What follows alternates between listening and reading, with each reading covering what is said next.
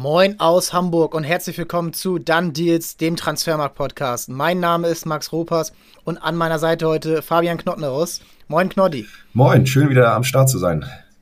Ja, die Pause ist vorbei nach der Transferphase und wir gehen in eine neue Staffel. Und im neuen, in der neuen Staffel wollen wir auch ein bisschen was Neues machen. Wir haben im letzten Jahr begonnen mit diesem Podcast, ähm, um über die größten Transfers international im 21. Jahrhundert zu sprechen. Hört euch da gerne noch mal ein paar Folgen an. Es ging um Real Madrid mit damals Zidane, Figo und Beckham. Es ging um Chelsea mit Drogba. Es ging um Barcelona mit Neymar. Es ging um die Bayern, um Borussia Dortmund, um United, um Liverpool und viele andere. Und dieses Jahr wollen wir das ein bisschen auf unser schönes Land, um, auf unsere schöne Liga beschränken, auf die Bundesliga seit knapp 2000 es werden richtig schöne Folgen dabei sein. Es sind schon einige aufgenommen. Es sind prominente Gäste dabei, die über ihre Erfahrungen sprechen, die damals dabei waren. Nächste Folge ist schon ein, ja, schwergewichtiger Gast dabei. Ähm, und nur um so viel zu sagen. Und es gibt um, es geht um einiges. Es geht um zum Beispiel die jungen Wilden aus Stuttgart. Es geht um die gefallenen Traditionsclubs, Schalke, dem HSV, aber auch um Erfolgsstories, die äh, Union Berlin, Eintracht Frankfurt, Borussia Mönchengladbach, ähm, das Milliardenprojekt RB Leipzig, all diese Vereine verdienen es, ähm, ja, analysiert zu werden, wie ihre Transfers gelaufen sind, was ihre Strategie war, was ihre ja, Alleinstellungen waren, wie sie Transfers gemacht haben. Und ich finde es wahnsinnig spannend. Wir werden ungefähr ja, drei Monate dem nachgehen mit den verschiedensten, verschiedensten äh, Gästen. Und ich freue mich sehr darauf. Wenn ihr Fragen habt, wenn ihr jetzt schon Ideen habt, ey, was, wenn ihr jetzt zum Beispiel über meinen Verein sprecht, ähm, fragt doch mal die Gäste, wie es damals war mit, äh, mit Duricha oder mit äh, Jermaine Jones, was auch immer, ähm, wer euch da einfällt. Und wir wollen heute den Anfang machen mit so einer ja, kleinen Pilotfolge, Knoddy und ich. Und wir haben uns gedacht, ihr habt es sicherlich schon im, im Titel gelesen, die wichtigsten Transfers, die erfolgreichsten Transfers der Bundesliga. Wir machen einen kleinen Draft und ähm, das erkläre ich sofort. Seit knapp 2000, wenn einer 99 gewechselt ist und das wahnsinnig wichtig ist, dann, dann muss man das auch erwähnen, weil das natürlich dann viel Auswirkungen hatte. Aber so wird es laufen. Die zehn wichtigsten Transfers. Wir draften, also Knoddy hat gleich den ersten Pick, mit dem er einen Transfer ähm, besprechen darf. Dann mache ich mit zwei weiter, er mit drei und dann könnt ihr euch das selber denken.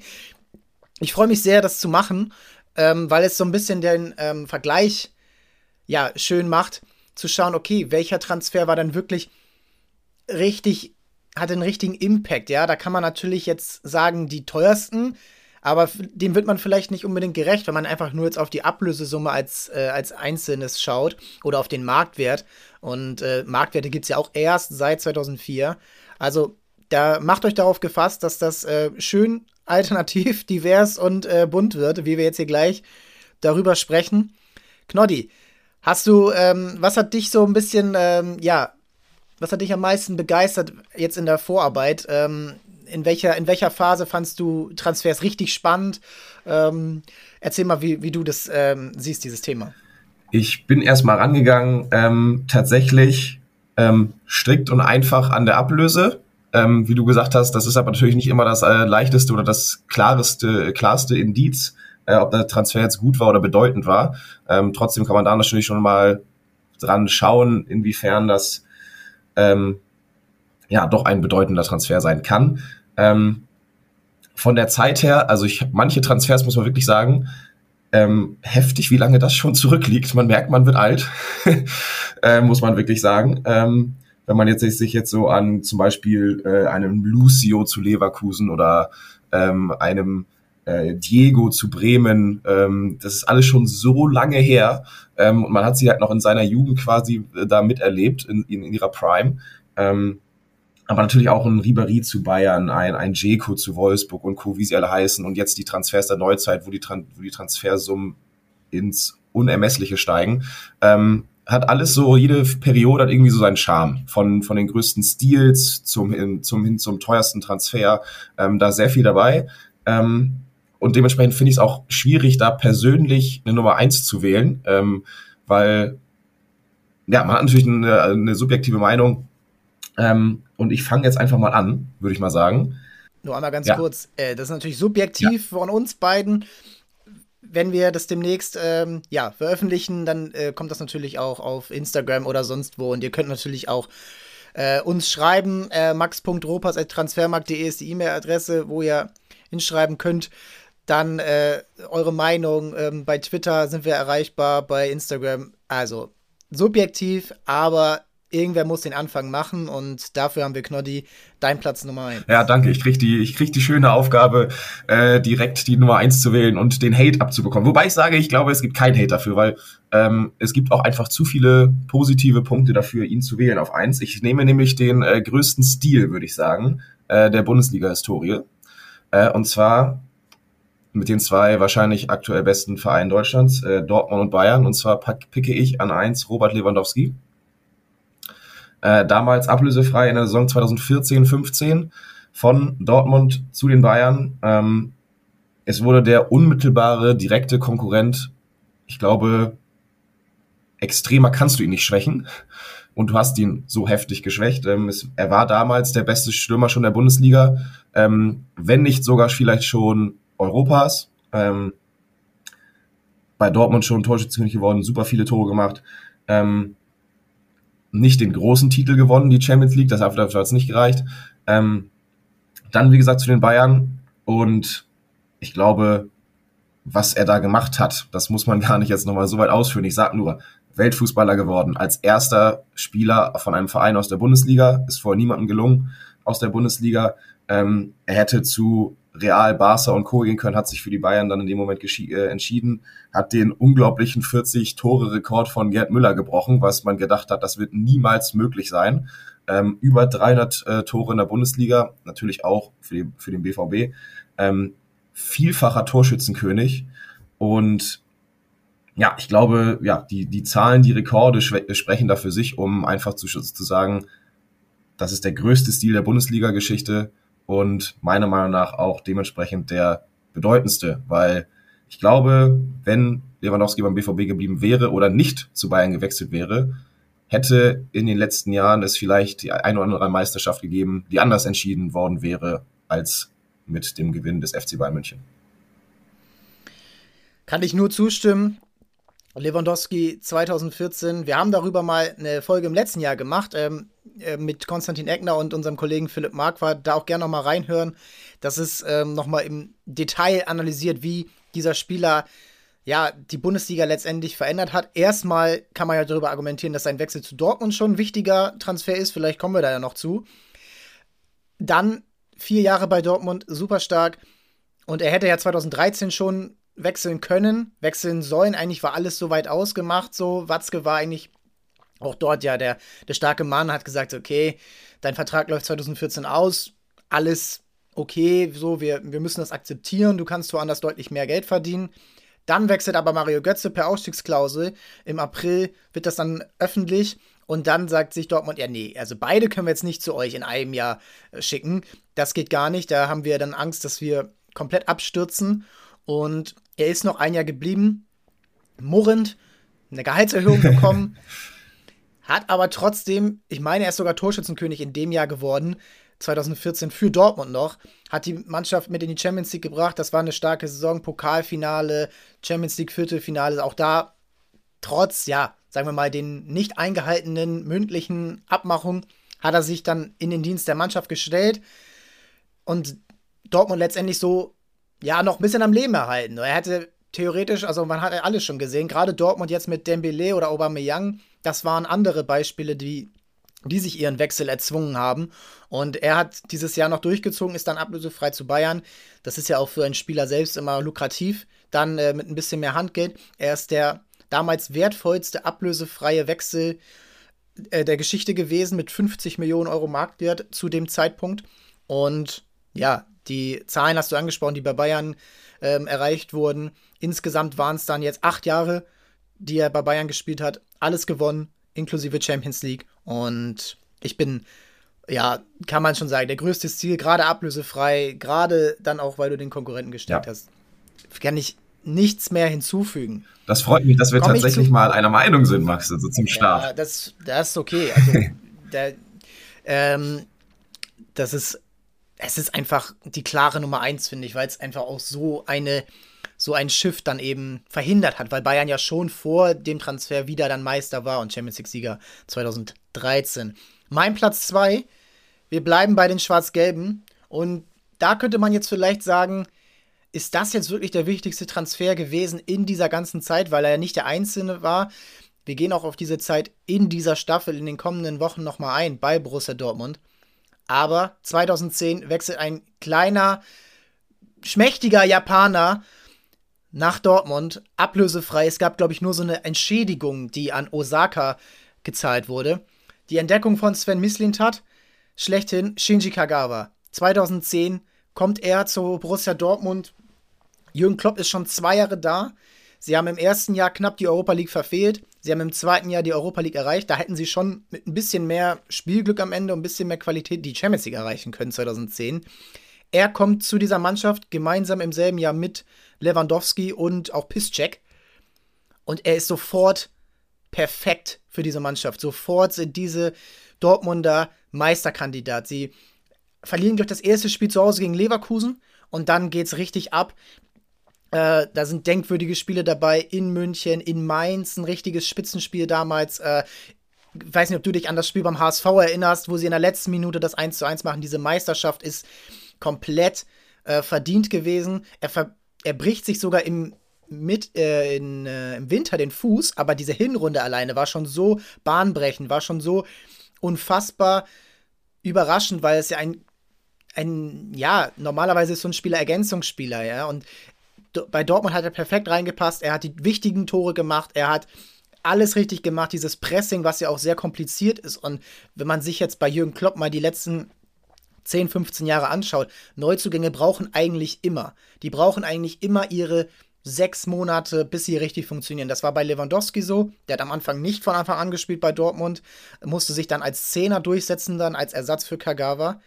Das war bei Gündogan so, das war bei, das war bei Liverpool jetzt bei, bei manchen Spielern so, bei Thiago, bei Konate, ähm, auch bei einem Aubameyang dann bei Dortmund. Also alle haben ein bisschen gebraucht, aber er einer der wenigen, die sofort funktioniert haben. Und das als junger Japaner, der keinerlei Erfahrung in Europa hat, keinerlei Sprachkenntnisse hat und diese Mannschaft sofort zur Meisterschaft gebracht hat. Und sein Transfer war einfach dieser X-Faktor, weil sie hatten sonst in dem Jahr nicht viel geändert. Sie hatten Barrios vorne, sie hatten dann auf der 6 Bender und Shahin, sie hatten in der Innenverteidigung Hummels und Subotic, im Tor Weidenfeller, Großkreuz, Blatschikowski, Schmelz, also diese Arbeiter auf den Außen und der junge Mario Götze, der dann halt natürlich auch super reingepasst hat. Aber Kagawa hat diese Mannschaft direkt auf ein anderes Level gehoben und dann halt im Nachgang, deswegen würde ich ihn jetzt auch als wichtigsten oder zweitwichtigsten Transfer sehen, den Verein auf ein anderes Level gehoben, ohne dass er jetzt der große, die großen Lorbeeren dafür bekommen hat. Denn er ist 2012 schon zu United gewechselt. Aber in diesen zwei Jahren zwei Meisterschaften, der Pokalsieg, überragendes Finale gegen, Dor äh, gegen Lever ach herrje, gegen die Bayern, 5 zu 2. Und ja, sie haben in dieser Zeit damals den Punkterekord gebrochen, 81 Punkte. Mittlerweile haben das natürlich die Bayern. Sie haben entfesselnden Fußball gespielt, Tempo-Fußball. Sie haben ja, wahnsinnige Serien gestartet. Sie haben sich auch zurückgekämpft 2012. Da war das ähm, zur Winterpause nicht so gut und haben dann, glaube ich, 15 aus 17 Spielen in der Rückrunde gewonnen. Es ist unfassbar und dass er dann für 16 Millionen Euro ungefähr zu United gewechselt ist, hat es dann ermöglicht, Marco Reus zu verpflichten. So, das war ungefähr schon auch im Winter alles abgemacht. So, hey, du kannst dann im Sommer gehen. Man United, der große Verein, gerade für Asiaten natürlich auch. Da kannst du hin. Wir holen Marco Reus. Reus, würde ich jetzt mal sagen, ist der bessere Fußballer von beiden gewesen und natürlich die größere Legende in Dortmund. Aber Kagawa hat das alles ermöglicht. Er hat dann, ja, Dortmund auf ein anderes Level gehoben. Er hat den Verein bekannt gemacht, international, Champions League das erste Jahr, dann und dadurch ist alles entstanden. Dadurch ist sehr viel entstanden, dadurch, dass sie, wie du wieder sagst, Stil, das sind halt diese wichtigsten Transfers, da diese günstigen Spieler zu finden. Da haben wir gleich noch ein paar andere. Und ihn dann teuer zu verkaufen, daraus so alles aufzubauen. Und deswegen ist für mich bei Dortmund Kagawa der wichtigste Transfer. hättest du ihn nicht jetzt auf Platz zwei genommen, wäre das mein nächster Pick gewesen. Das kann ich ja schon mal vorausnehmen.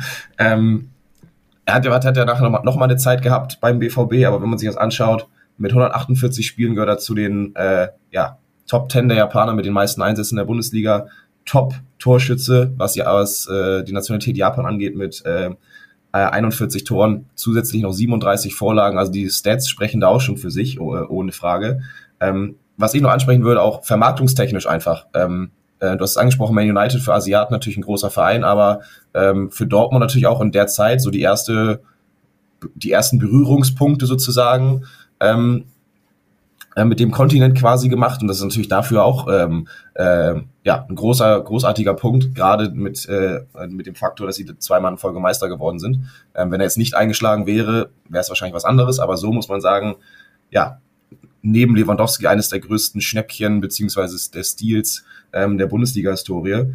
Ähm, ja, du hast gesagt, war nur zwei zweimal zwei Jahre da, ähm, hat aber seinen Marktwert in der Zeit von zweieinhalb auf 22 Millionen gesteigert, was zu dem Zeitpunkt 2010, 2011, ähm, wo die Marktwerte noch nicht so exorbitant hoch waren, wo sie jetzt sind, äh, schon äh, ganz ordentlich waren. Äh, zur Einordnung, hinter, bei seinem Abgang hinter Götze und Hummels der drittwertvollste Dortmunder im Kader.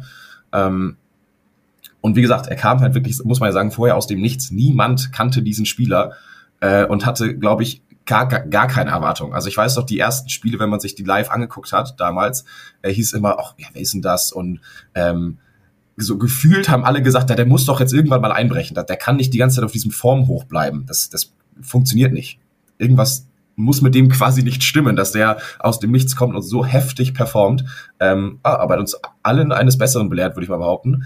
Ähm, was der die zwei Jahre gemacht hat, ähm, absolut grandios, muss man einfach sagen. Und äh, ja, bin ich wiedermals deiner Meinung. Das ist ja ein richtig guter Start für uns beide heute, muss ich sagen.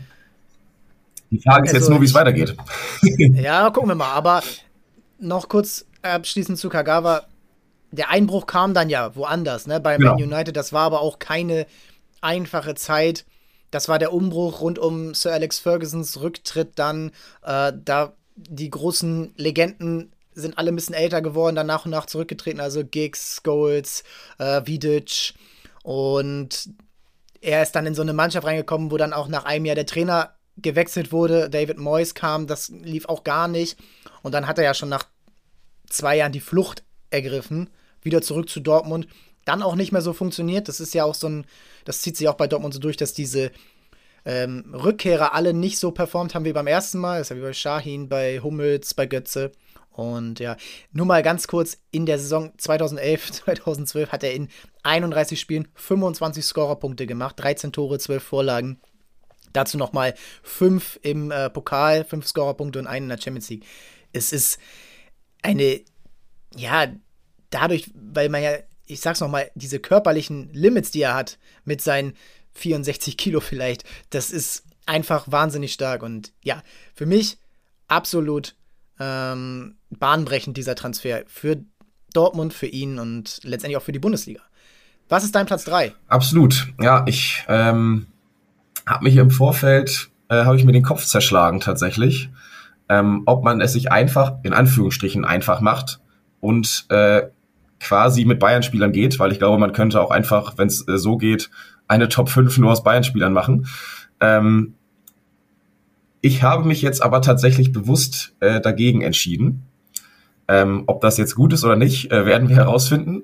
Ähm, ich habe auf, oder ich würde jetzt als meinen zweiten, als insgesamt den dritten Pick ähm, würde ich einen Brasilianer äh, nehmen, der 2006 in die Bundesliga gekommen ist, vom FC Porto verpflichtet, für die damalige Rekordsumme des Vereins, 6 Millionen Euro. Und zwar geht es um Diego zum SV Werder Bremen. Echt? Krass. Ähm, wir hatten auch in, in, in, Vorbereitung hatten wir zum Beispiel einen Joao Miku ähm, in der Liste, den man auch hätte nehmen können ähm, damals ja ablösefrei gekommen. Ähm, und es wurde nach seinem Abgang ein Nachfolger gesucht und keiner hat gedacht, dass Bremen Miku nur ansatzweise ersetzen kann. 6, nur 6 und 7 Miku gegangen ähm, und direkt Diego geholt und ich glaube, sie haben sich damit sogar nochmal verstärkt auch wenn das nicht für möglich gehalten äh, worden wäre. Ähm, nach Ailton und, und Naldo sozusagen der dritte, ich nenne es jetzt mal in Anführungsstrichen, wichtige Brasilianer bei, bei, bei Werder. Ähm, 2009 mit Bremen den Pokal gewonnen, bis heute der letzte, der letzte Titel.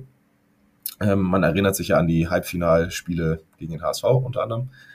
Ähm, wurde direkt in seiner ersten Saison, muss man sagen, direkt zum Spieler der Saison gewählt, zum Fußballer des Jahres äh, mit 13 Toren und 14 Vorlagen in 33 Ligaspielen. Also das ist eine Wahnsinnsbilanz, finde ich. Wusste dementsprechend. Weißt du noch das Tor gegen Aachen? Ja, eben. Also ich, ich, ich ist, es, ist es das Tor des Jahres geworden? Was damals? Ja, müsste? Also ich, ich, ich würde mich sehr überraschen, wenn nicht, aber heftig. Also ich glaube, in der Zeit hat, glaube ich, kein Spieler so sehr mit seiner unfassbaren Technik begeistert wie, wie ein Diego.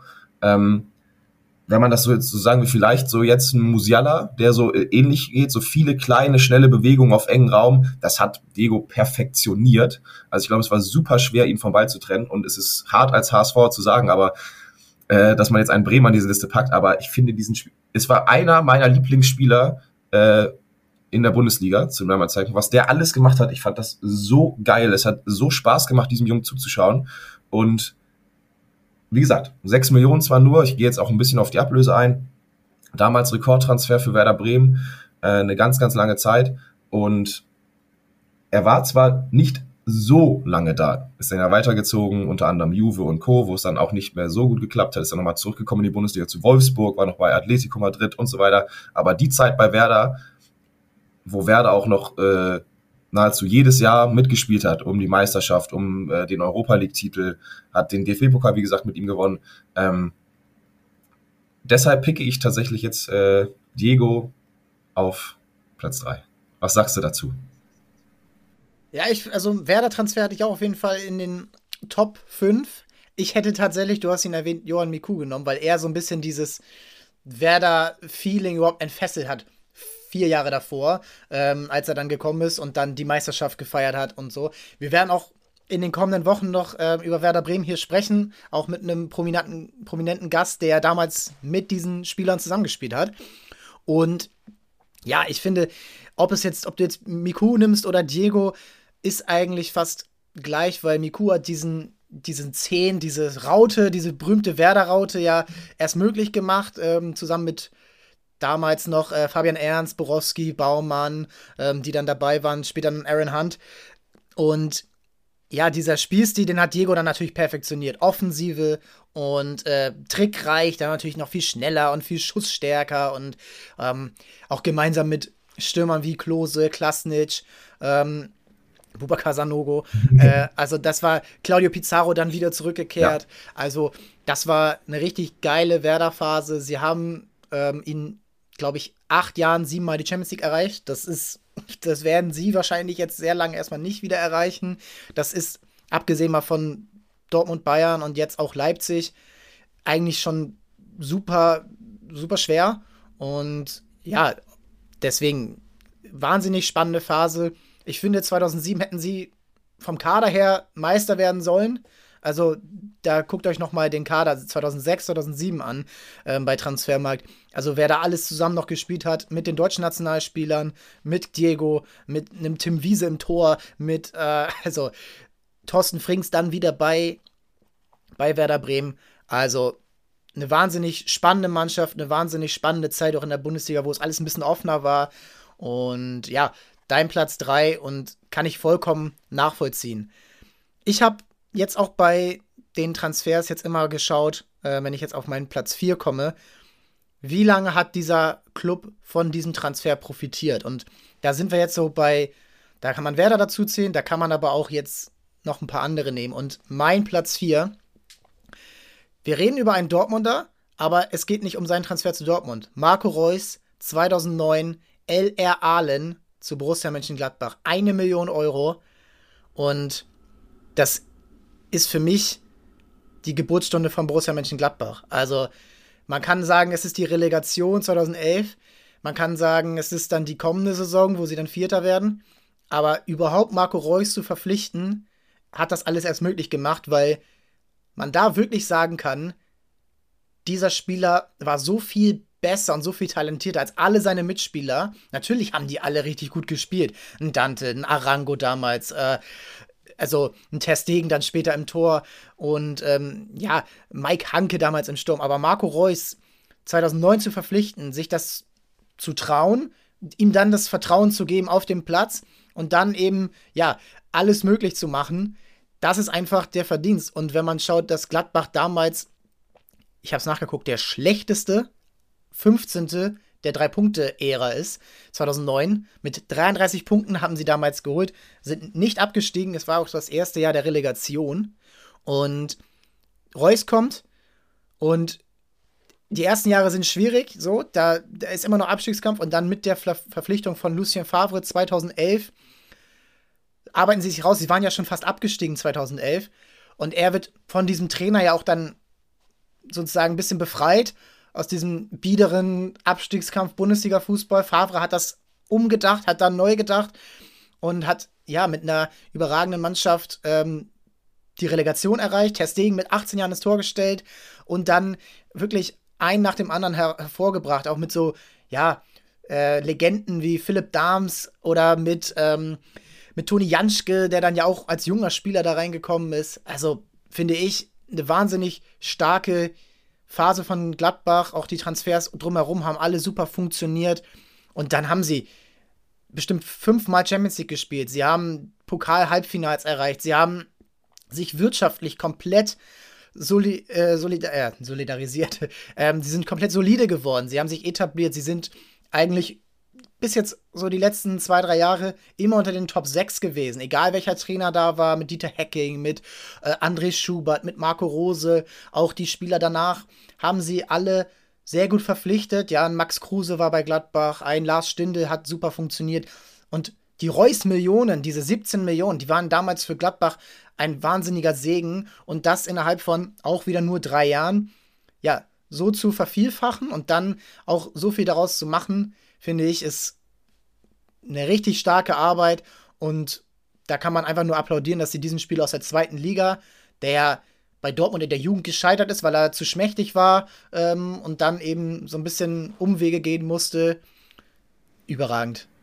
Ich weiß noch die, die Anfangszeiten sozusagen auch von Reus, äh, wo man sich ihn angeschaut hat, ähm, ist so ähnlich in Richtung ähm, Kagawa und Diego, der einfach diese Spielfreude in einen Verein gebracht hat. Ähm, muss man sagen, Gladbach stand davor nicht unbedingt dafür, äh, um offensiven, offensiv starken oder offensiv freudigen Fußball zu spielen, aber auch viel über Standards. Ähm, und dann hattest du auf einmal einen jungen Marco Reus, der Bock hatte, Fußball zu spielen ähm, und Bock hatte, in einem System da seine Rolle zu finden und äh, ja, bedeutend zu sein. Und ähm, ja, gerade was du gesagt hast, was diese 17 Millionen im Endeffekt, die Einnahmen, die sie durch ihn erzielt haben, ähm, langfristig für den Verein gebracht haben, kann man den Transfer auf jeden Fall mit reinnehmen. Bin ich äh, auf deiner Seite. Ja, zum Beispiel mal überlegen, sie kriegen diese 17 Millionen und verpflichten unter anderem, natürlich nicht positionsgetreu ersetzt, aber Granit Xhaka, der dann wieder vier Jahre später für 45 Millionen zu Arsenal wechselt. Also das waren, das war alles daraus überhaupt erst möglich. Und dann schaut man sich halt an, was Gladbach äh, in dieser Zeit erreicht hat. Und das ist einfach für die Fans, die diesen Verein ja jahrelang unter wirklich schwersten Umständen begleitet haben, also Abstiege, ähm, dann auch ja so Desaster-Transfers, so wie damals mit Giovanni Elba zum Beispiel. Und also da war wirklich sehr viel, sehr viel schwere Zeit dabei und dieser Transfer hat es eigentlich möglich gemacht, dass dieser Verein seit jetzt über zehn Jahren fast gar nichts mehr mit dem Abstieg zu tun gehabt hat, was davor über zehn Jahre lang der Standard war, wenn sie überhaupt in der ersten Liga waren. Und ja, nur noch ein paar Spieler, die damals dabei waren. Ein junger Patrick Herrmann,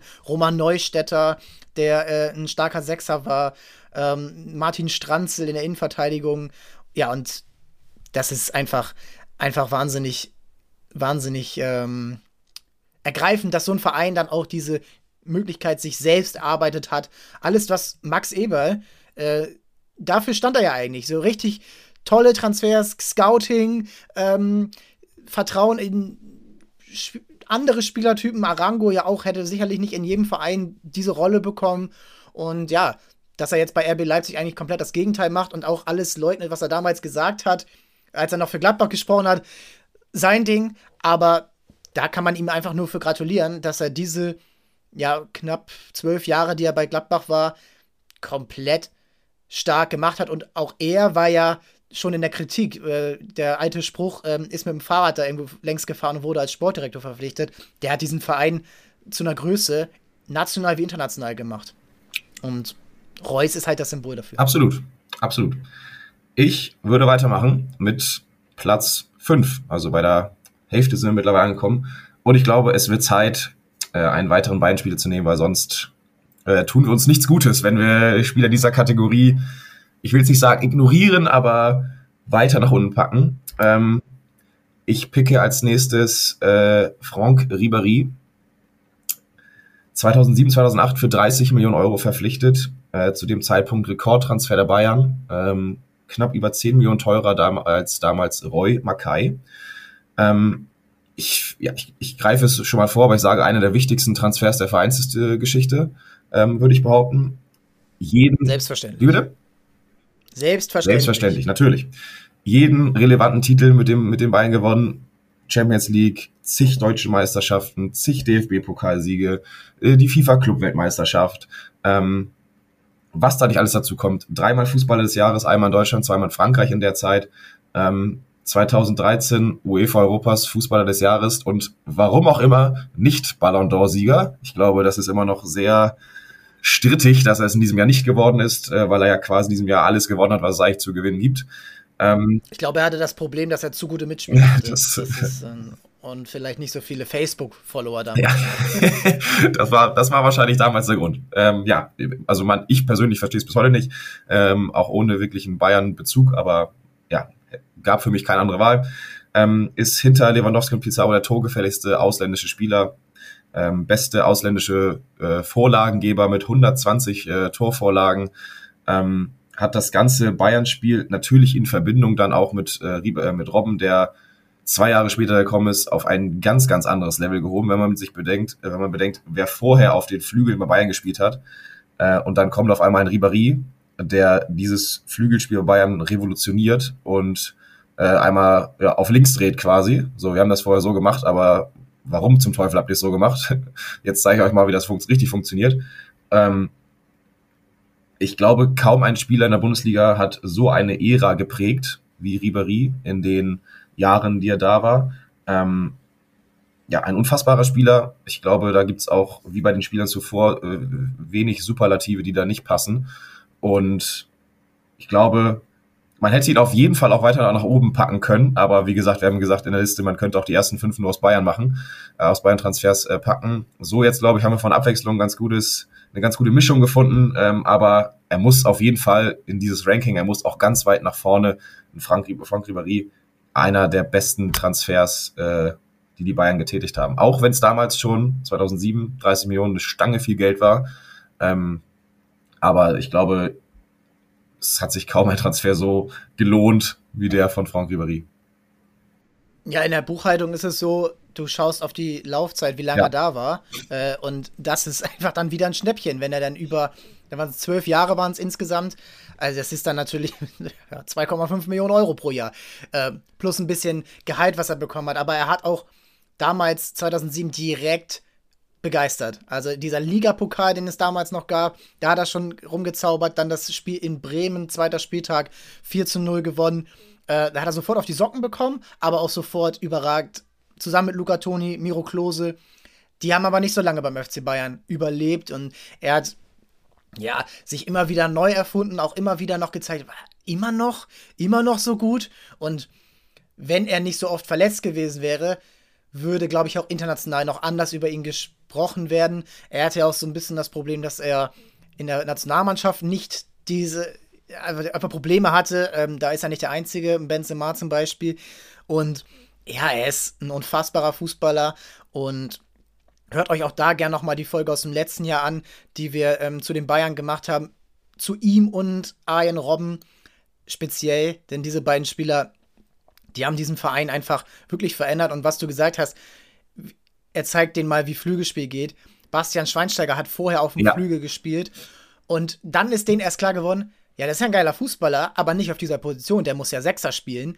Und das hat er dann auch perfektioniert. Also es war ja auch ein, wie ein Neuzugang eigentlich. Schweinsteiger auf der Sechs, so irgendwie Mitte der Saison mit Louis van Gaal hat er das dann einfach gemacht und es war, man denkt sich so, das wurde mal nicht gemacht. und ähm, dadurch ist Bayern international wieder stark geworden. Ähm, drei Champions League Finals in seinen, äh, in diesen vier Jahren damals. 2010, 12 und 13. Dann auch endlich der Sieg. Und dann danach, klar, nicht mehr, er hat nicht mehr den Titel gewonnen, aber Bayern war immer Top-Favorit. Die Bundesliga wurde dominiert, auch wegen ihm. Und äh, ja, es haben sich auch einige Dezene an ihm ausgebissen. So ein Douglas Costa zum Beispiel, äh, ein Shakiri, die alle immer sicherlich schon mal geschielt haben. Ah, okay, der wird jetzt 30, das ist ein Flügelspieler, da habe ich ja meine Chance. Hey, der hat noch mal fünf Jahre gemacht, genau wie Robben auf der anderen Seite. Und ähm, bin ich voll bei dir. Ribéry ist nach Lewandowski für mich der wichtigste Transfer bei Bayern. Und bei Lewandowski ist es halt einfach, dass sie den direkten Konkurrenten geschwächt ja. haben. Sonst müsste man Ribéry wahrscheinlich davor sehen. Und wenn wir die Bundesliga als Ganzes betrachten, ist das eben nun mal ähm, ein wichtiger Faktor. Man ja. hätte ja auch sagen können, Ribéry, gefühlt war da ja auch schon viermal, wie du gesagt hast, da kommt ein Douglas Costa verpflichtet und, und, und, und. Ähm, Gab es, man, hat, man, man hatte schon öfter die Gedanken, okay, jetzt ist vielleicht die Zeit vorbei. Vielleicht geht's jetzt von Stammspieler hin zu, okay, er ist nur noch Ergänzungsspieler, übertrieben gesagt. Ähm, aber er hat jedes Mal, und das finde ich das Heftige, sein Spiel nochmal anpassen können an die neue Zeit, an die neuen Gewohnheiten. Ich sag mal so, das Spiel unter einem Louis van Gaal war ein komplett anderes als das Spiel eines äh, unter eines Pep Guardiola oder eines Jupp Heynckes. Und jedes Mal konnte er sich so anpassen, dass er wieder dieser herausragende Spieler ist. Und das ist einfach eine super Qualität, die einfach wenige Spieler haben. Ähm, weil, wie oft haben wir das auch jetzt auch schon in den Podcasts zuvor gesagt, ähm, dass es Spieler gibt, die nur bei diesem einen Verein funktionieren. Du hast es eben gerade schon gesagt, so ein äh, Arango bei Gladbach, der hat wahrscheinlich woanders nicht funktioniert. Äh, oder, oder, ein, oder ein, unter einem anderen Trainer. Ein Ribéry hat das unter jedem Trainer bewiesen, unter je, in jedem Spielsystem, ähm, dass er das, den Anspruch hat, der beste Spieler dieses Vereins zu sein. Und dem wurde er gerecht. Und äh, ja, also, wie gesagt, wir haben die Zahlen schon genannt, äh, die Gründe, äh, absoluter Top-Transfer der, der Bayern. Ja, und du hast gesagt, Spieler müssen sich an den Trainer anpassen. Die Trainer haben sich an ihn angepasst. Pep Guardiola bei Barcelona das war Zentrumsspiel. Da war Messi, da war Xavi, Iniesta, das waren die besten Spieler. Und ein guter Trainer erkennt, okay, was sind die besten Spieler hier bei uns? Und das waren die Flügelspieler, Ribéry und Robben. Und dann wurde eben dieses Spiel so durchgezogen, ne? Mit den äh, richtig starken Außenverteidigern dahinter, Alaba und Lahm. Und dann wurde Flügelspiel gemacht, so, und dann wurde geflankt. So, das hat Guardiola früher nie gemacht. Und das lag alles an Ribéry, weil er ja auch da überragend war. Man, schaut euch mal so, es gibt so 15-Minuten-Videos von Ribéry äh, und das sind ja nur die Highlights. Also das ist wahnsinnig, was da bei YouTube von ihm zu sehen ist und ja, kann man, kann man nur applaudieren und finde ich, ist auch so echt manchmal ergreifend, wenn man das jetzt nochmal wieder sieht, dass der jetzt schon drei Jahre nicht mehr da ist und der einfach so viel geprägt hat. Auch so, nur ganz kurz noch, Kingsley Coman. Eigentlich ist er erst richtig stark bei Bayern seit Ribéry weg ist. Und er ist super, aber er hat diese ersten drei Jahre gebraucht, um reinzukommen und er musste seine Zeit erstmal abwarten. Ja.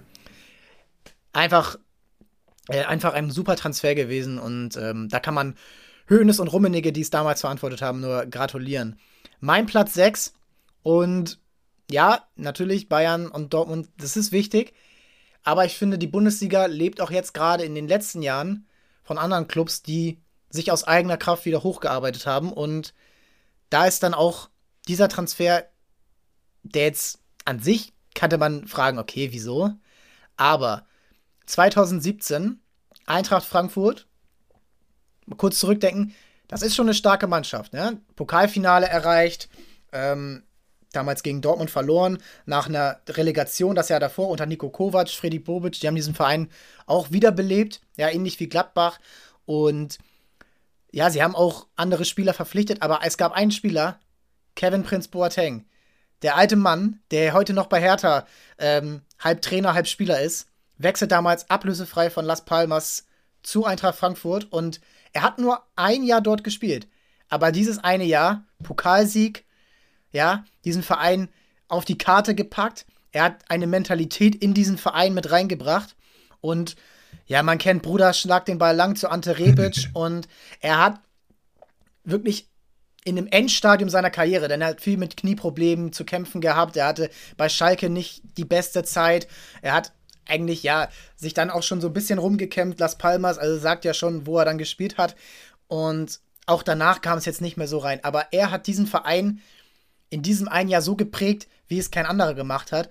Er hat auf einer zentralen Position gespielt. Er hat diesen Verein in diesen wichtigen Spielen im Pokal nach vorne gebracht. Und nur mal überlegen, ein Pokalfinale gegen die Bayern zu gewinnen, das war nicht denkbar. Das hat haben ganz selten Mannschaften geschafft, ja. Also Borussia Dortmund hat es geschafft, klar. Aber ansonsten gewinnt eigentlich keiner das Pokalfinale gegen Bayern, wenn sie schon da sind. Du kannst sie vielleicht mal in der dritten Runde irgendwo schlagen wie Kiel letztes Jahr oder so. Aber im Finale, da haben sich schon andere die Zähne ausgebissen. Und Frankfurt hat es geschafft. Und Boateng hat diesen Verein Eintracht Frankfurt nach vorne gebracht.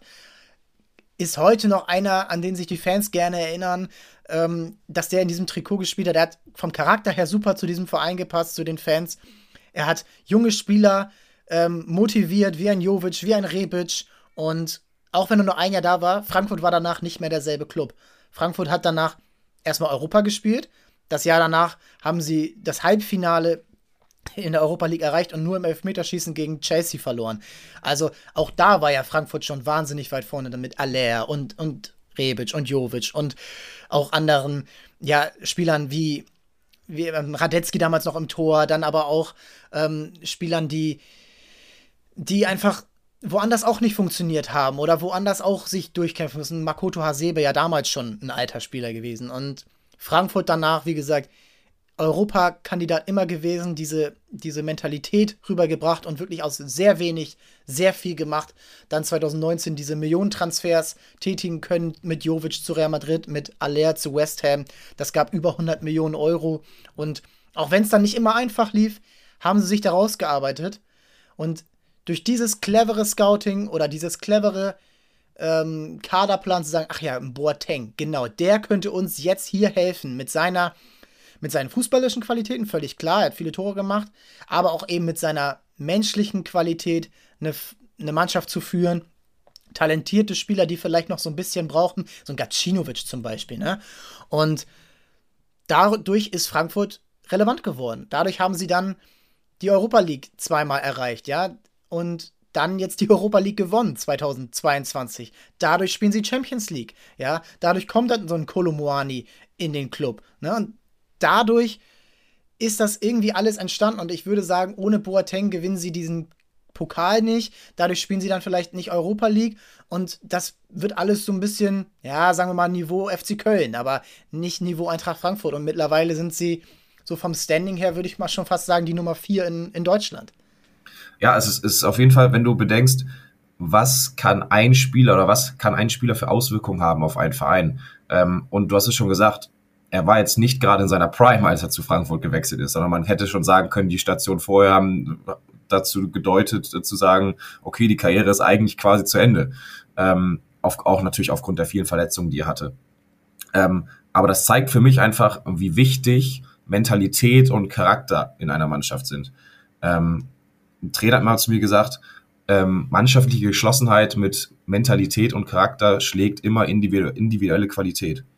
Und das war in dem Fall, in dieser Saison zumindest bei Frankfurt der Fall, dass dieses Puzzleteil, Kevin Prince Boateng, der auch nicht der beste Spieler in diesem Kader war, ähm, aber so viele andere Dinge mitgebracht hat, sei es Erfahrung, sei es Mentalität, sei es Charakter, ähm, die der Verein vielleicht so in dieser Art vorher nicht hatte, aber die Kevin Prince Boateng in dieser einen Saison für die nächsten Jahre so eingeimpft hat und so eingetrichtert hat, ähm, dass sie jetzt noch davon zehren. Und äh, dementsprechend kann ich es auch äh, nachvollziehen, dass ähm, ein Name, den man jetzt wahrscheinlich, wenn man sich die Namen davor und die Nachkommen äh, anschaut, wahrscheinlich nicht in diese Liste erwartet.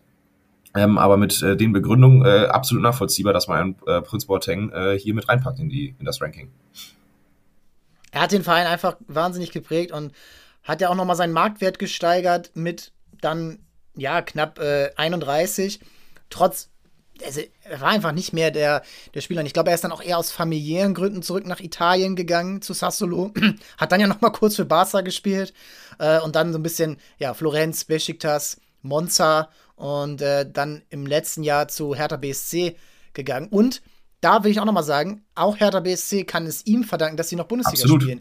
Denn wenn er zusammen mit Felix Magath, also, und Felix Magath hat dann wieder erkannt, okay, er Boateng, der, der, der, auf den hören die Leute. Der ist vielleicht nicht mehr der fitteste. Das reicht vielleicht für 10 Minuten oder einmal 90 Minuten und dann muss er zweimal Pause machen. Aber der bringt die Jungs nochmal hier auf den Fokus. Und sie halten trotz einer katastrophalen Saison die Klasse und gewinnen in Hamburg dieses wichtige Relegationsspiel. Also, das ist einfach ein Spieler, der wirklich Führung neu definiert. Und er hat ja auch früher Scheiße gebaut, ne? Also, wenn man sich an die Hertha-Zeit erinnert, ähm, oder auch in England, das war alles nicht so, alles nicht so rosig und hat sich da rausgearbeitet und ich glaube, dann hören auch andere Spieler ähm, auf ihn und Spieler oder ehemalige Spieler wie Kovac und Bobic, die damals diesen Verein mit nach oben gebracht haben, die wissen natürlich auch, ach hier, das ist einer, das sind natürlich auch irgendwie Berliner, die verstehen sich dann vielleicht irgendwie anders nochmal und das ist einfach so sch schön, dass so ein Transfer wirklich sowas bewirken kann, aus meiner Sicht. Und natürlich war er nicht alleine und natürlich hat er ähm, auch von anderen profitiert, aber aus meiner Sicht ist das dieser eine Transfer, der es fast zum Überlaufen im positiven Sinne gebracht hat. Ja, stimme ich dir aufgrund deiner super Begründung äh, zu. Platz 7 sind wir mittlerweile angekommen, glaube ich, ne? Müsste es sein? Ja. Ich nehme wieder die in Anführungsstrichen äh, einfache Linie und sage, wenn wir einen Ribéry haben, tut mir leid, dann müssen wir auch einen Robben reinnehmen. Ähm, Saison 2009, 2010 eben schon angesprochen, 25 Millionen, also ein bisschen in Anführungsstrichen günstiger als Franck Ribéry zwei Jahre zuvor. Ähm, wurde er von Real Madrid verpflichtet. Äh, er ist der erste Spieler, der von Real Madrid zum FC Bayern gewechselt ist. Hat damit auch so ein bisschen den Weg geebnet im Nachgang vielleicht für einen Xabi Alonso Transfer, für einen James Rodriguez Transfer, unabhängig wie erfolgreich die waren, der eine mehr als der andere jetzt zum Beispiel. Ähm, Bayern gehörte damals nicht zu den europäischen Spitzenteams. Ähm, international, das Erreichen des Viertelfinals war damals wirklich Maximum nach dem Champions League, Champions League 2001. Ähm, mit Robben kam das aber, äh, ja, sagen wir mal, zurück. Champions League gewonnen, zweimal im Finale, nur einmal im Achtelfinale und Viertelfinale gescheitert, sonst immer ins Halbfinale gekommen der Champions League. Ähm, Robben selbst hat seinen Wechsel damals äh, oder damals äh, später bezeichnet, dass der Wechsel zum Bayern ein Rückschritt für ihn war. Ähm, aber des Öfteren kann man mal sagen, auch ein Schritt zurück können zwei Schritte nach vorne bedeuten. Ähm, was er dann bei Bayern gemacht hat mit Ribéry zusammen, nochmal also Ribéry hat dieses Flügelspiel auf ein anderes Level gehoben und dann kam Robben und hat das mit Ribéry zusammen nochmal angepasst und nach oben. Ähm, 309 Spiele, 144 Tore, 101 Vorlagen.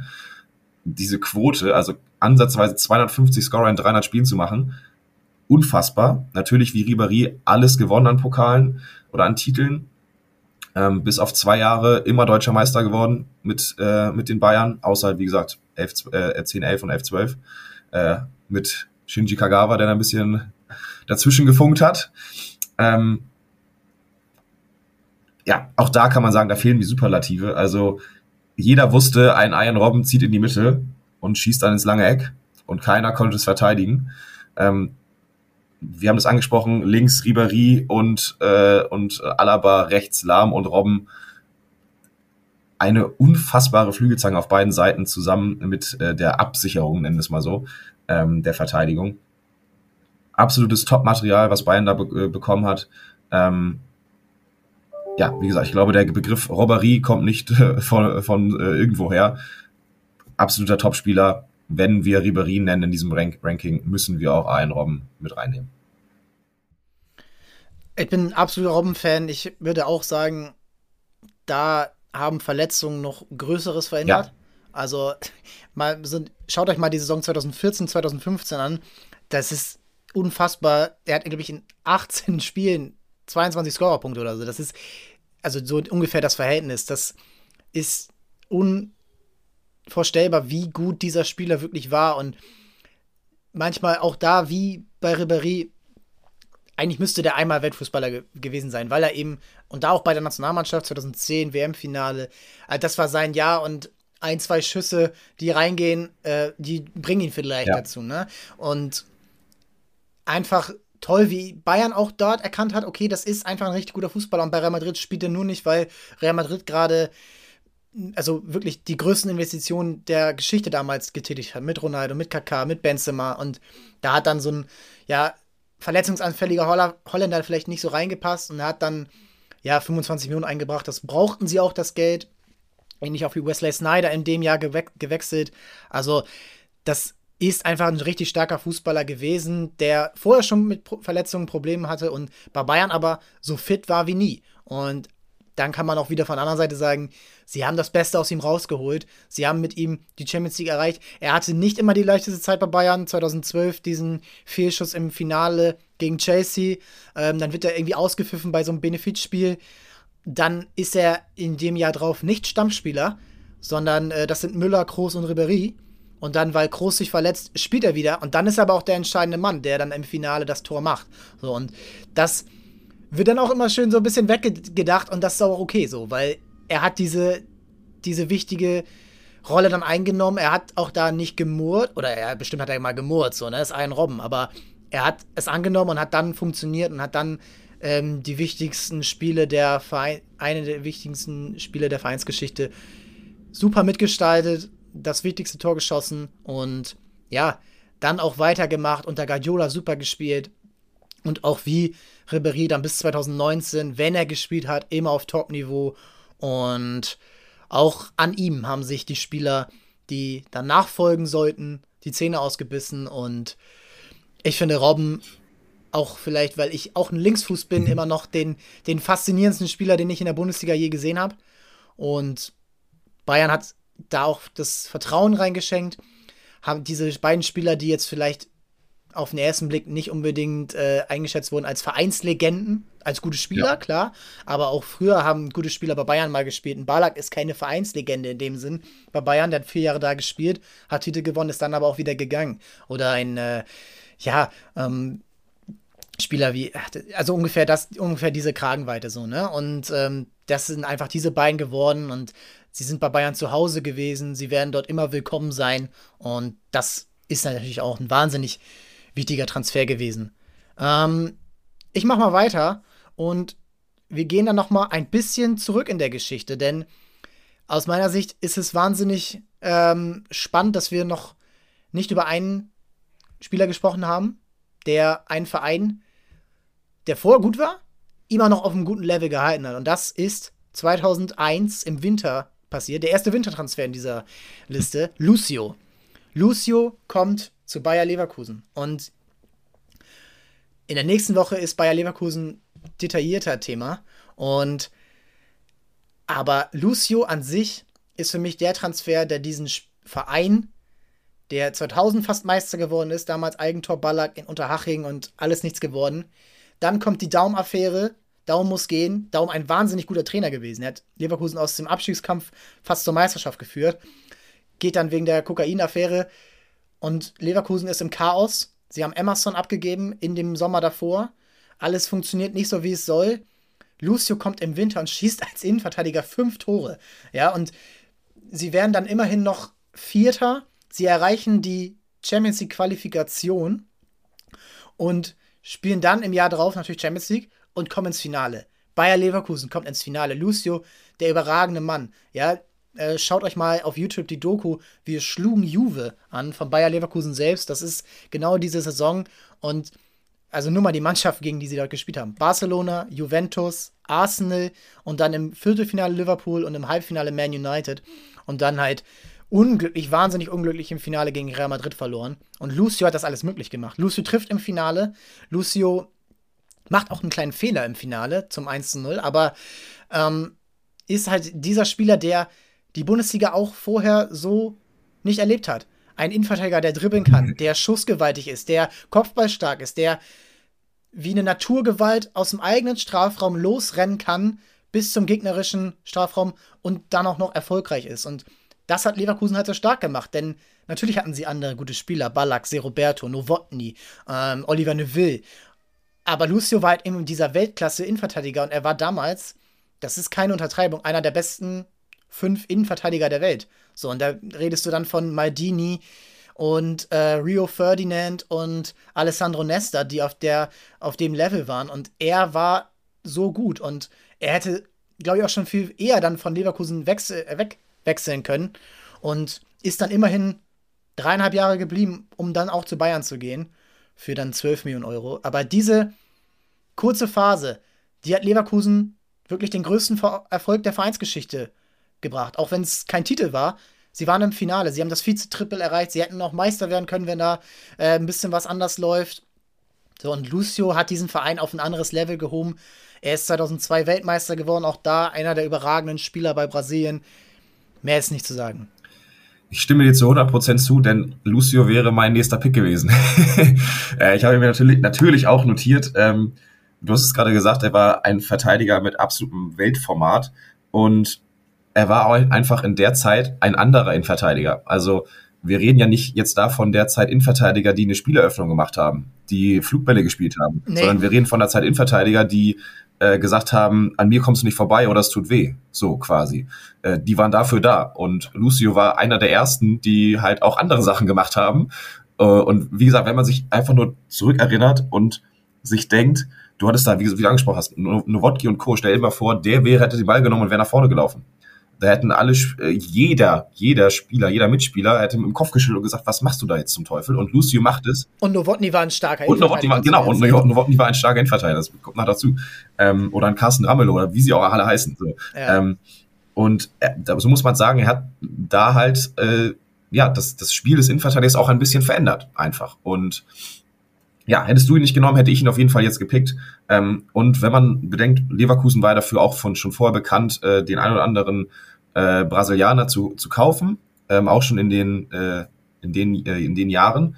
Aber ähm, was das angeht, war er einer der ersten Innenverteidiger aus Südamerika, die in die Bundesliga gewechselt sind sonst, wenn du es gehört hast, ja immer zentrale Mittelfeldspieler, offensive Mittelfeldspieler, halt die klassischen äh, Techniker, äh, die dir das Offensivspiel beleben. Ähm, das war jetzt halt ein Innenverteidiger äh, aus Brasilien, aus Südamerika, einer der ersten, die äh, in die Bundesliga gewechselt sind, der aber halt auch diese Technik mitgebracht hat. Und ähm, ja, wie du gesagt hast, das war einfach ähm, ein Spieler, der Leverkusen in der Zeit super gut getan hat, und du hast die Saison 2001, 2002 angesprochen äh, mit Vizekusen. Ähm, es ist, hätte, es ist, es war irgendwie die beste Saison, aber auch gleichzeitig die traurigste.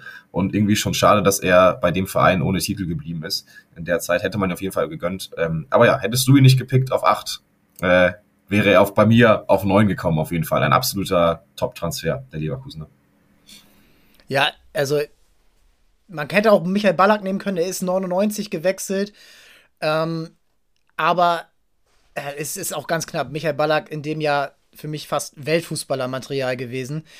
2002, auch mit der WM dann. Ähm, aber das war, das war einfach überragendes, ähm, überragender Fußball. Und der war auch einfach attraktiv anzusehen. Also, das ist natürlich nicht mehr der Fußball, der heute gespielt wird. Der ist viel professioneller, der ist taktisch besser, da, da ist das äh, Positionsspiel besser, da ist das Pressing besser. Aber Leverkusen hat damals begeistert und hat wirklich richtig, richtig starke Mannschaften ähm, an, an den Rand der Niederlage gebracht oder eben sogar geschlagen. Also Real Madrid kann sich bei Iker Casillas bedanken, ja. dass der eingewechselt wird und dieses Finale ähm, sichert. So, und an, natürlich bei Sinadin Sidan, dass der dieses Ding da aus dem, äh, aus dem Volley dann unter die Latte knallt. Äh, und sie haben United geschlagen mit Größen wie Van Nistelrooy, wie äh, Giggs, wie Ferdinand. Also, sie haben Liverpool mit Michael Owen, Steven Gerrard und Co. geschlagen und auch eben in der, in der Gruppenphase sich ja durchgesetzt, in dieser Doppelgruppenphase, die es ja. damals gab. Es ist auch ein unfassbarer körperlicher Aufwand gewesen, in dieser Saison so weit zu kommen. Sie haben alle Spiele gemacht, die man hätte machen können und dann am Ende ein bisschen körperlich eingebrochen. Sei es drum. Ist dein, was ist dein Platz 9? ich kann dir jetzt mal so meine Liste nochmal nennen, den ich, die ich hier noch habe. So, ne? Also ein, auch, äh, wenn er vielleicht nicht den größten Impact hatte, aber einfach aufgrund der Ablöse, weil es der teuerste Transfer der Bundesliga-Historie ist, ein Lukas Hernandez, ein Manuel Neuer, ein Kevin De Bruyne, ein Raphael van der Vaart, ein Julian Draxler, ähm, die da alle drin sind. Ich nehme aber einen, den ich noch nicht genannt habe, und zwar auch einen, der zum größten Erfolg der Vereinshistorie geführt hat, und zwar Edin Dzeko. Ah, wurde 2007 zur, zur Saison 2007 2008 für 4 Millionen Euro von Wolfsburg, also hat Wolfsburg verpflichtet. Ähm, insgesamt dreieinhalb Jahre bei den Wölfen gewesen ähm, und hat die einzige Meisterschaft der Wölfe äh, miterlebt, beziehungsweise war sehr, sehr, ein sehr, sehr großer Aspekt, dass Lever äh, Leverkusen, Gott oh Gott, wir sind noch bei Lucio, ähm, äh, dass Wolfsburg die Meisterschaft geholt hat. 120 Torbeteiligungen in 142 Spielen. Also 85 Tore, 35 Vorlagen, Torschützenkönig geworden in der Bundesliga mit Graphit, Graphite, Graphit, da scheiden sich immer noch die Geister. Ähm, ähm, ich glaube, das ekelhafteste und zugleich geilste Sturmduo in der Zeit in der Bundesliga gewesen. Ähm, danach zu Man City gegangen im Winter ähm, für eine stolze Ablösesumme. Äh, ist immer noch aktiv, immer noch ein absoluter Top-Stürmer Europas. Ähm, hat Wolfsburg, muss man ja sagen, in dem Moment dann auf ein anderes Level gehoben. Ähm, und dann natürlich auch dann geprägt. Ich meine, danach war Wolfsburg auch nicht mehr die Mannschaft, wie es vorher, wie wie sie vorher war. Ähm, und gerade aufgrund der Ablöse 4 Millionen ist, ich glaube, von Teplice gekommen. Ja. Ähm, hat man jetzt nicht unbedingt direkt erwartet, dass der auch so super einschlägt und dass das ein Spieler mit Weltformat werden kann. Natürlich. Ähm, das ist der, die Wunschvorstellung eines jeden Scouts, dass sie so einen Spieler verpflichten und bekommen. Ähm, aber auch das war nicht in Stein gemeißelt, dass das passiert. Ähm, ähnlich wie ein, ein Kagawa oder ein Barrios zum Beispiel bei Dortmund früher oder ein Lewandowski, ähm, die verpflichtet wurden für wenig Geld, ähm, aber man nicht so genau wusste, okay, funktioniert das wirklich? Und ähm, ja, Jeko mit seiner Wucht, die er hatte, ähm, mit seiner mit seiner Abschlussstärke, auch nicht nur dieser klassische Strafraumstürmer, sondern auch mit dem Rücken zum Tor eklig, kann die Bälle gut festmachen, super Kopfballstark. Also das. Ach so konterstark ja, war er. So richtig. Auch wie diese Schnellig Schnelligkeit und ja. so. Also wirklich, der hatte alles, alles mitgebracht, was ein Top-Stürmer braucht. Und da kann man wirklich, muss man sagen, froh sein, dass wir so einen in der Bundesliga auch erlebt haben zu dem Zeitpunkt. Und ja, würde ich schade finden, wenn er nicht im Ranking auftaucht, deshalb picke ich ihn auf Platz 9. Ja, kann ich nur zustimmen. Dzeko ist, finde ich, immer noch einer der, der geilsten Stürmer, die die Bundesliga hatte. Und ich finde auch, man hätte ja auch Graffite sagen ja. können, theoretisch, weil er ja, er hat mehr Tore ja. geschossen in der Meistersaison. Aber Dzeko hat erstens weniger gekostet, er war jünger und er hat dann auch in der Saison drauf noch mehr gebracht. Also es war nicht so ein One-Hit-Wonder, wie es Graffite eher war. Ja. Und dann hat er auch noch den äh, 36 Millionen Euro eingebracht an Transfererlös. Und das ist dann wiederum wichtig, weil Wolfsburg sich dann natürlich sagt, okay, wir haben hier sicherlich auch ein bisschen Gewinn gemacht. Also wir haben viel investiert oder wir haben auch wieder was reinbekommen. Und ich glaube, wenn Jeko nicht kommt und dann werden sie A nicht Meister ja. und dann werden sie B auch wird VW weniger investieren und wird vielleicht sagen, du, was, was soll denn das hier alles? Wir, ja, wir spielen vielleicht mal Europacup oder so, ähm, oder so, aber wir kommen hier nicht wirklich weiter, es ist schwierig mit den Fans, das ist nun mal einfach so. Ähm, wir fahren das hier alles mal ein bisschen runter. Aber Jeko kommt zu diesem Verein, zusammen mit natürlich Felix Magath, der eine Mannschaft äh, geformt hat, die ja eine überragende Rückrunde damals ja gespielt hat und von Platz 9 auf Platz 1 gekommen ist. Und er war einfach so dieser herausragende Spieler, wo man ja auch bis heute sieht, der hat es einfach drauf gehabt. Egal ob bei City, dann bei der Roma, jetzt bei Inter im äh, gehobenen Alter. Das ist einfach ein richtig geiler Fußballer. Und ähm, das hat dann wieder die, die Möglichkeit gegeben, ein paar Jahre später diesen Run zu starten mit De Bruyne, mit äh, Schürle ähm, und dann diese Mannschaft, Diego Benaglio im Tor, so diese Mannschaft, die dann den Pokal gewonnen hat, die hat das so ein bisschen ähm, ähm, ja, da dem zu verdanken, dass es diesen Erfolgscase Edin Dzeko schon gab. Und dann wird halt ein Kevin De Bruyne verpflichtet für damals dann ja deutlich mehr Geld, 22 Millionen. Ja. Sie holen dann aber wieder den Titel 2015 und er wechselt dann für 74 Millionen zu Man City. Also man hätte auch De Bruyne sagen können, äh, wie du ja auch schon erwähnt hattest, aber ich finde, Dzeko hat das dann alles möglich gemacht und ist letztendlich auch der Grund dafür, dass VW immer weiter diesen Verein betreibt, was ja nicht selbstverständlich ist. So, das sieht man ja in allen möglichen Ländern ähm, oder auch in Deutschland, dass ein Verein von einem Investor abhängig ist, der dann aber auch mal sagt, nee, vorbei jetzt hier, wie Hertha BSC zum Beispiel gerade. Und ähm, sie haben bisher sind nicht abgestiegen, trotz katastrophaler Saisons, katastrophaler Entscheidungen. Ähm, du hast Draxler angesprochen, das ist ein wichtiger Transfer im negativen Sinne, ja. zum Beispiel. Ne? Und das aber bei Wolfsburg überhaupt noch die Lichter an sind in dem Sinne, das ist auch Edin Dzeko zu verdanken. Äh, super Pick, ja, kann ich nur, kann ich nur zustimmen. Und ich würde noch einen Transfer als zehnten und letzten Transfer nennen. Und ich kann, es ist eine schwere Entscheidung. Ich bin aber, ich bin aber schon bei Borussia Dortmund nochmal. Also ich hab, kann noch mal ein, äh, ein, zwei Namen nennen, die ich noch auf dem Schirm hatte. Raphael van der Vaart hast du genannt ähm, zum HSV, hat dann aber nicht so die Ära geprägt, die ähm, die andere hier hatten. Also sie sind dann ein paar Jahre später, sie haben natürlich den Europacup erreicht, sie waren nah am Finale dran und so, aber es ist dann nicht das geworden, was man sich erhofft hat. Auch von ihm selbst so, ne? Wollte nach zwei Jahren schon weg, ist dann nach drei Jahren gegangen, hat jetzt auch nicht so, natürlich eine schöne Saison, aber dann auch einmal Abstiegskampf, auch mal nur Europa League erreicht. Robin Knoche könnte man nennen, denn ich finde, Robin Knoche, seit er bei Union Berlin ist, ist das eine wahnsinnig stabile Mannschaft, die von jedem Gegner gehasst wird. So im, im besten möglichen Sinne. Denn der macht dieses Dreierkettensystem möglich. Er ist der zentrale Mann. Er hat fast jedes Spiel gemacht, seit er dort ist, seit jetzt fast drei Jahren. Und sie sind von einem Aufsteiger das Jahr davor, Zwölfter geworden im ersten Jahr, zu einem Europa League-Anwärter geworden und jetzt Champions League-Anwärter. Ähm, das ist für mich der wichtigste Union Berlin-Transfer. Aber kommen wir zurück zu Borussia Dortmund. Hm. Wir haben den Namen heute schon mal genannt, aber es ist Marco Reus. Marco Reus von Gladbach zu Dortmund. Denn ich finde, das muss man anerkennen. Marco Reus ist eine Vereinslegende, die bei Dortmund, ja, jetzt seit elf Jahren spielt. Er hat wirklich nicht die leichteste Karriere gehabt. Er hat viele Verletzungen gehabt. Allein die Turniere, die er verpasst hat. 2014, 2016, 2021 selbst entschieden und dann jetzt nochmal 2022 ähm, wegen Verletzungen verpasst. Er hatte so schwere Verletzungen in der Zeit bei Dortmund. Er hätte 2015 weggehen können. Also alle wollten ihn haben. Real Madrid, Bayern München, Barcelona, die englischen Clubs. Alle wollten ihn 2015 haben. Er hat verlängert. Er hat gesagt, nee, ich will bei Dortmund was erreichen. Und auch wenn hier meine besten Jungs, Götze, Lewandowski, dann Hummels, Gündogan, ähm, später dann Haaland, Sancho, alle wechseln. Ich bleib hier.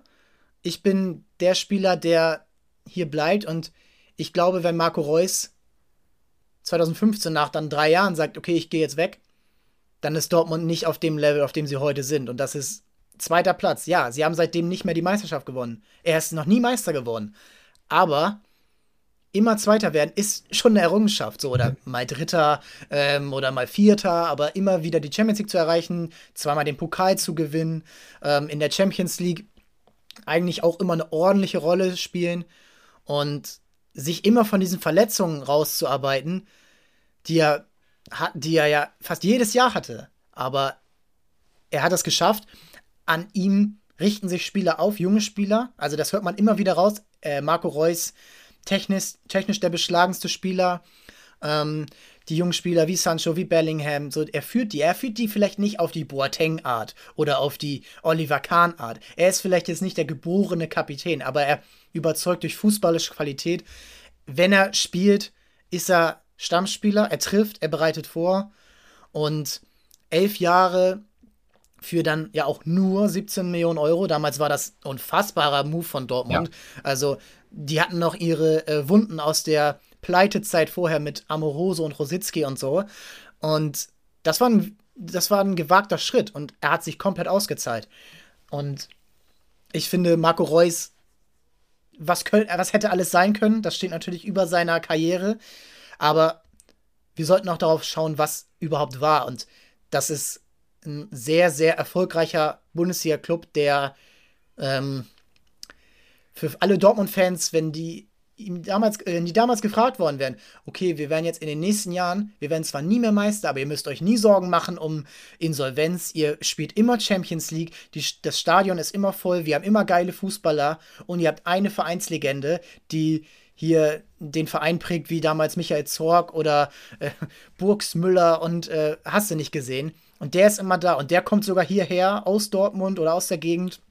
Und ähm, der bleibt euch treu obwohl er zu jedem Verein in Europa hätte wechseln können. Ja, da sagst, da sagst du als Fan auf jeden Fall ja. Und vor allem, sie haben ja nochmal den DFB-Pokal gewonnen und so, also es war nicht komplett ohne Titel, nur halt ohne Meisterschaft in dem Moment.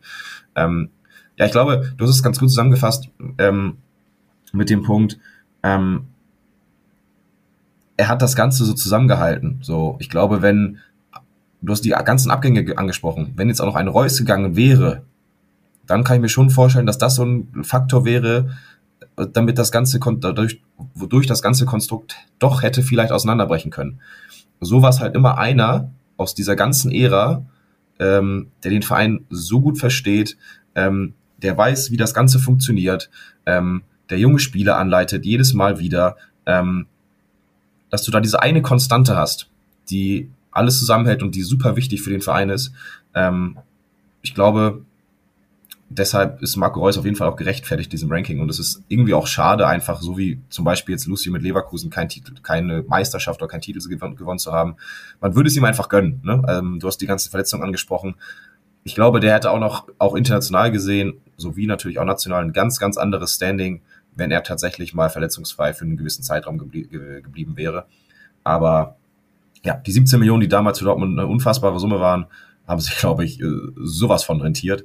Ähm, wie du gesagt hast, die müssen sich keine so oftmals keine Sorgen um die Champions Qualifikation machen. Ähm, ich glaube, das hätte jeder Dortmund-Fan vor 10, 11 Jahren dann in dem Fall äh, sofort unterschrieben. Also man muss sich ja nur mal die Verletzungshistorie bei uns angucken. Die ist fünf Seiten lang. Also da ist alles Mögliche mit drin. Also von Knieproblemen, von Sprunggelenkverletzungen, von äh, Muskelfaserrissen, also auch immer zu den blödesten, äh, blödesten Zeitpunkten. Und auch, ja, diese, diese Wut, die manchmal auch bei ihm so manchmal ankam, so, ey, was ist denn los mit, also manchmal auch dieses, er ist kein Führungsspieler, so auch dieses so, ja, Körperhaltung ist nicht so, er taucht ab in wichtigen Spielen. Schaut mal an die Spiele an, die er euch alle gerettet hat. So diese ganzen 1 zu 0, ähm, die er gemacht hat. Ähm, er ist mittlerweile, glaube ich, Rekordtorschütze des Vereins. So, und das ist damals aus 17 Millionen entstehen, entstanden, die wichtig waren, die waren gewagt, aber letztendlich alles richtig gemacht. Und er Hätte ja auch sagen können, nee, ihr habt mich damals in der Jugend weggeschickt, so, ähm, ich habe keinen Bock mehr auf euch, so, äh, Dortmund kann mich mal, ich kann sonst wohin gehen. Und selbst dann, wo er da war und alles nicht gut gelaufen ist, man kann auch sagen, äh, der hat auch mal ganz schön Fehlentscheidungen mittragen müssen, die aus dem Management kamen oder eine falsche Trainerverpflichtung oder eine falsche Trainerentlassung, wenn man jetzt mal an Thomas Tuchel zurückdenkt. Ähm, also da ging auch relativ viel schief. Wir werden auch noch mal in dieser Staffel drauf eingehen, in ein, in ein bis zwei Folgen. Also da kann man ihm nur dankbar sein und ich hoffe, dass er den Vertrag noch mal verlängert jetzt ähm, für ein, zwei Jahre. Er kann es auf jeden Fall noch und dann sind es ja insgesamt 13 Jahre vielleicht, die er dann da war. Ähm, eine Vereinslegende, ich habe es jetzt schon ein paar Mal gesagt, äh, Kapitän und einfach auch ein sonderbarer Charakter im positiven Sinne. Ne? Also das muss man, äh, also jetzt nicht der, der Laute, aber der, der da einfach bleibt und der mit jedem Spieler klargekommen ist, von Lewandowski bis Haaland, äh, über Aubameyang und Dembele und Sancho. Also alle haben mit ihm super harmoniert und auch er hat sich immer wieder, wie ein Ribéry früher, was du gesagt hast, an die Situation angepasst und das Beste draus gemacht. Absolut, kann ich dir nur zustimmen. Ich bin mit unserem Ranking sehr zufrieden, muss ich sagen. Ja, wir fassen das natürlich auch nochmal ähm, als schöne Grafik zusammen. Ich bin gespannt, wen ihr noch seht. Wen haben wir vielleicht vergessen? Ähm, da kann man natürlich auch noch mal an ähm, Vereine denken wie, wie RB Leipzig. Da ist mir jetzt aber auch nicht so der eine Transfer äh, so eingefallen oder so dieser eine Transfer, der so heraussticht. Ähm, andere Dortmund-Transfers, ein Erling Haaland kann man nennen. Äh, man kann natürlich auch Mats Hummels nennen, der damals für günstiges Geld von den Bayern gekommen ist. Man kann, wir haben über die Bayern gesprochen, wir haben über, ja, auch Vereine wie, also es werden auch noch andere Vereine in dieser schönen Serie jetzt gemacht. So der VfB Stuttgart kann man nennen, die auch eine Meisterschaft gefeiert haben. Aber ja, wir haben uns auf 10 beschränkt. Ich freue mich auf die nächsten Wochen. Ich freue mich auf ähm, euer Feedback. Wie gesagt, das werden äh, spannende Wochen, spannende Gäste Und ich freue mich, dass es wieder mit dem Podcast losgeht. Ich freue mich, dass du dabei warst, Knoddy. Und ja, bis dahin alles Gute. Jeden Donnerstag jetzt äh, einschalten. Heute ist der Freitag, aber ab kommender Woche immer donnerstags ist die neue Folge ab morgens in euren Abos, denn ihr habt hoffentlich alle, egal wo, ob bei Spotify, iTunes oder Amazon Music oder sonst wo, Transfermarkt, dann Deals abonniert und seid immer dabei. Vielen Dank.